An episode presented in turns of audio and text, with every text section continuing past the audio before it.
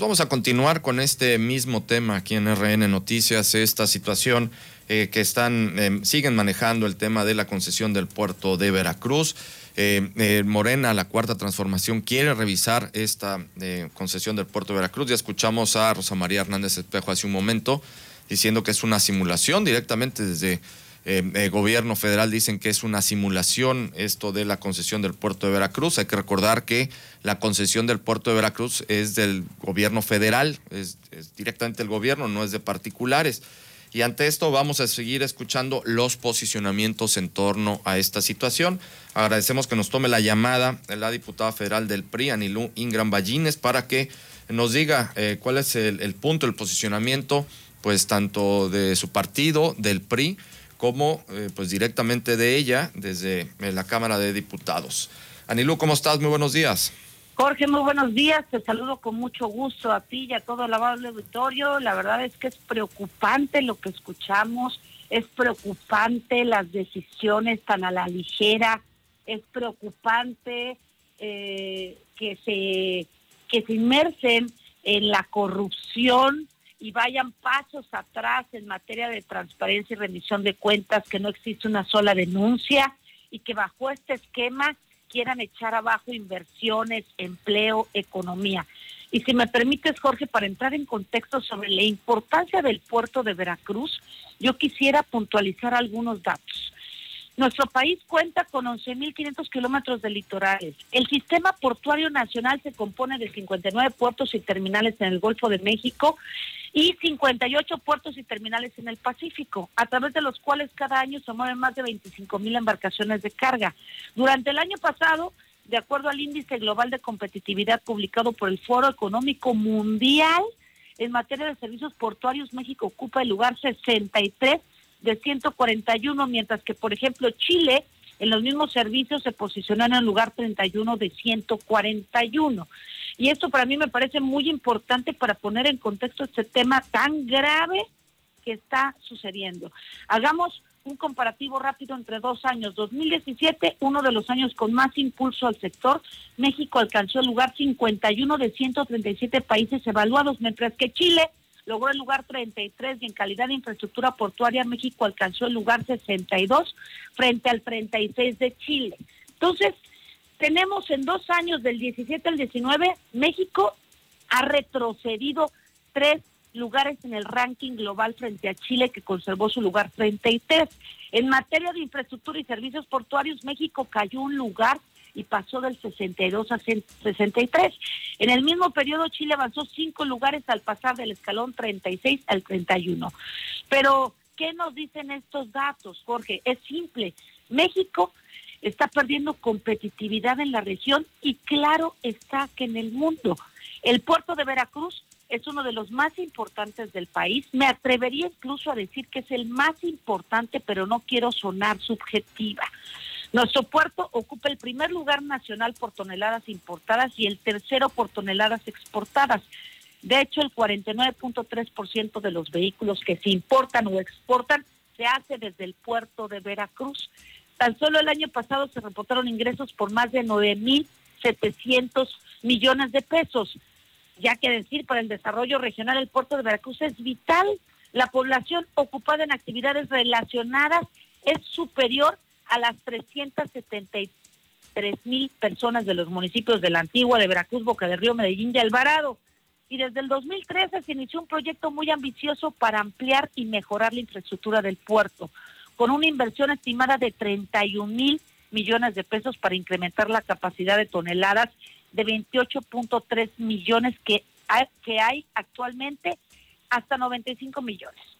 Esta inversión puede generar 140 mil empleos, 40 mil directos y 100 mil indirectos. Y esto, para dimensionar el impacto, tenemos que durante esta pandemia y solo de los meses de mayo a junio se han perdido en la región un total de 1.960 fuentes de empleo, por lo que la inversión del puerto no solamente es necesaria, es vital para reactivar la economía del Estado. ¿Y por qué hago un recuento que agradezco que me lo permites, Jorge, del contexto y de la importancia del puerto? Es no solo para el Estado, no solo para el país.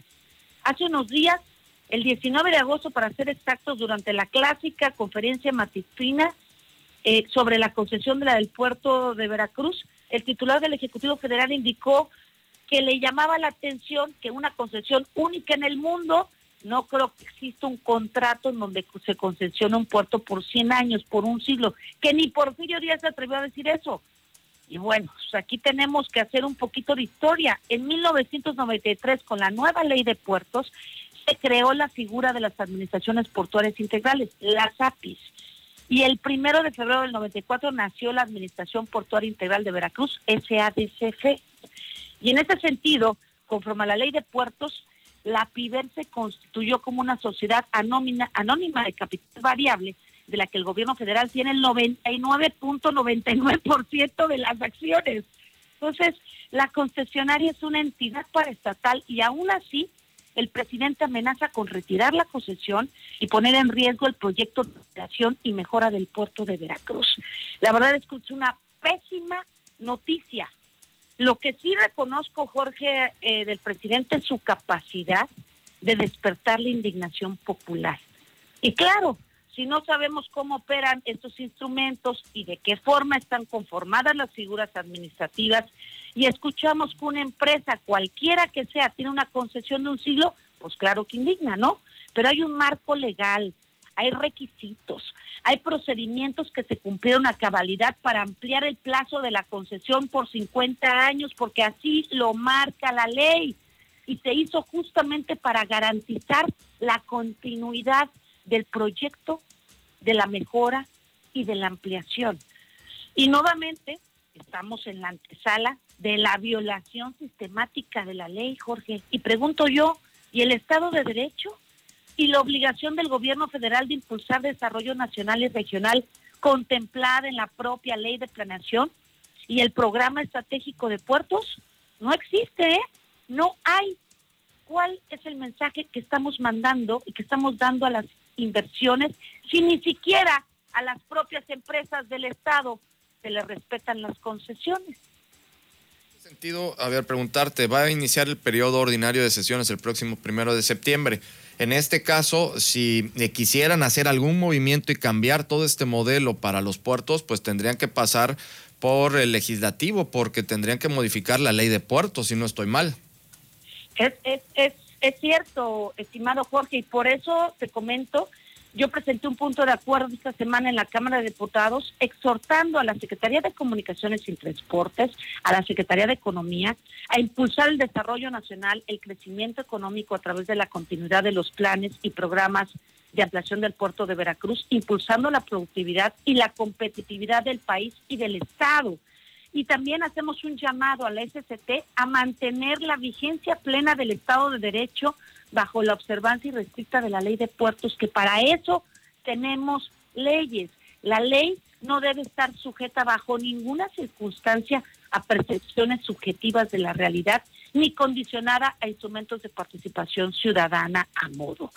No quiero pensar, Jorge, que pase de nuevo otra inversión cancelada, nada más porque o el gobernador no lo entiende, o el presidente tampoco, o porque aleguen corrupción que no comprueban, que eso es fundamental, o peor aún, que resulta que ya están militarizando todo. El ejército, al cual le tengo un gran respeto y, y, una gran eh, admiración, yo he sido defensora de esta del ejército, de la marina, justamente con las acciones de la cuarta transformación, pero el ejército no se creó para hacer bancos, ni para hacer aeropuertos, y mucho menos para administrar un puerto. El puerto de Veracruz hoy es productivo.